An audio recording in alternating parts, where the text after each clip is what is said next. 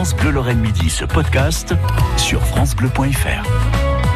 Dans le rayon des duchesses de Lorraine. Quoi J'aime bien parce que bah, dans le Dans rayon. la tête de gondole non des mais t'as envie duchesses de dire de alors Lorraine. bon alors il y a la, le nouvel homo, il y a l'Ariane ultra, il y a puis il y a la chrétienne. Bon alors dans il y le a, il y a rayon des- chrétienne de Danemark. Oui. Et je pensais pas qu'on allait tomber sur un produit aussi, aussi sophistiqué. C'est un produit d'appel parce que rappelons quand même que 16e siècle. hein. voilà euh, que c'est quand même la sœur de Charles Quint. Rappelons que Mais oui, Charles. Quint euh, c'est le meilleur ennemi de François Ier et puis de, De ses France. successeurs d'ailleurs de France. Ouais.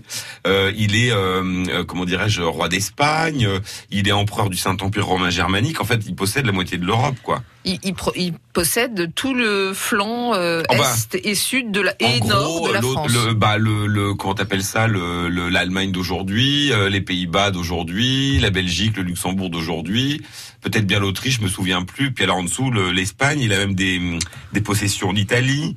Euh, il est blindé de pognon parce que euh, rappelons que on a découvert l'Amérique et que l'or commence à arriver. Ah oui. Euh, donc euh, il peut se payer un peu tout ce qu'il veut. Enfin bref, c'est. alors rappelons aussi le- la. France, la Lorraine et Charles Quint. Ouais, alors la Lorraine, du coup, bah nous on est, euh, si vous voulez, on- pour, à l'époque, euh, euh, comment je pourrais dire ça, on, on se retrouve un, un peu entre le marteau et l'enclume. Euh, parce que bah du coup à l'est euh, on est plutôt pote avec euh, Charles Quint en tout cas en ce qui concerne le duché de Lorraine. Pourquoi? Bah parce que euh, c'est sa sœur euh, chrétienne. qui est duchesse. Ouais, chrétienne de Danemark, c'est la sœur de Charles Quint. Donc elle est plutôt, d'ailleurs, vous avez remarqué, on l'a vu, elle fait construire des, un arsenal, c'est vrai, une forteresse, c'est vrai, mais elle la met pas du côté de Forbach, elle la met à la mode, c'est-à-dire à la frontière de la France. Vous voyez, elle est pas très pote. Alors. Euh, bah, je ne sais plus ce que je voulais vous dire moi du coup. euh, Que- euh, alors que- d'ailleurs elle lui ressemble un tête peu. de gondole, on Alors- a quelqu'un de bien. Ouais, et puis elle lui ressemble un peu physiquement parce que vous savez que euh, cette famille-là, euh, famille des Habsbourg, euh, elle va être très connue pour son menton prognate. Mm. Mais alors On vraiment. en avait déjà hein, parlé. Ouais. Ouais, euh, je sais plus si c'est Charles parce que bon, je connais pas non plus toutes les généalogies royales par cœur. Je sais plus si Charles Quint c'est le père de Philippe II ou l'inverse, mais il me semble que c'est bien le père de Philippe II. Philippe II d'Espagne, il était toujours comme ça. Il a- et il y en a même qui disent qu'il a, il a, il arrivait pas à fermer la bouche. Ah oui. Et elle a ramené ça un peu quand même dans la famille de Lorraine. Quand on regarde quelques portraits euh, euh, de ducs, euh, bon, alors un la- un l'avant- trait caractéristique. Ouais, vraiment physique caractéristique qu'on retrouve notamment dans Léopold.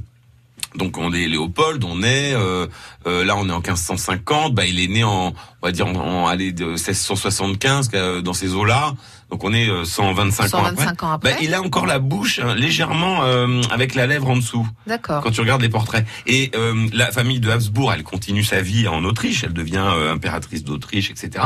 Et qui euh, épouse euh, Léopold, euh, le fils de Léopold François, il épouse Marie-Thérèse d'Autriche. L'une de leurs filles, c'est Marie-Antoinette, Ouais. la reine Marie-Antoinette. Et ben quand vous regardez les portraits de Marie-Antoinette, elle a toujours la lèvre du dessous légèrement plus importante que celle du dessus. On a fait un saut de 200 ans là. Voilà. On non mais c'était c'était un peu euh, un peu comme quand tu regardes les vieilles photos de famille. Ah bah dis non, il ressemble à la Oh, tante Paul. oh, hein. le- Elle avait ah bah elle était, elle était costaude.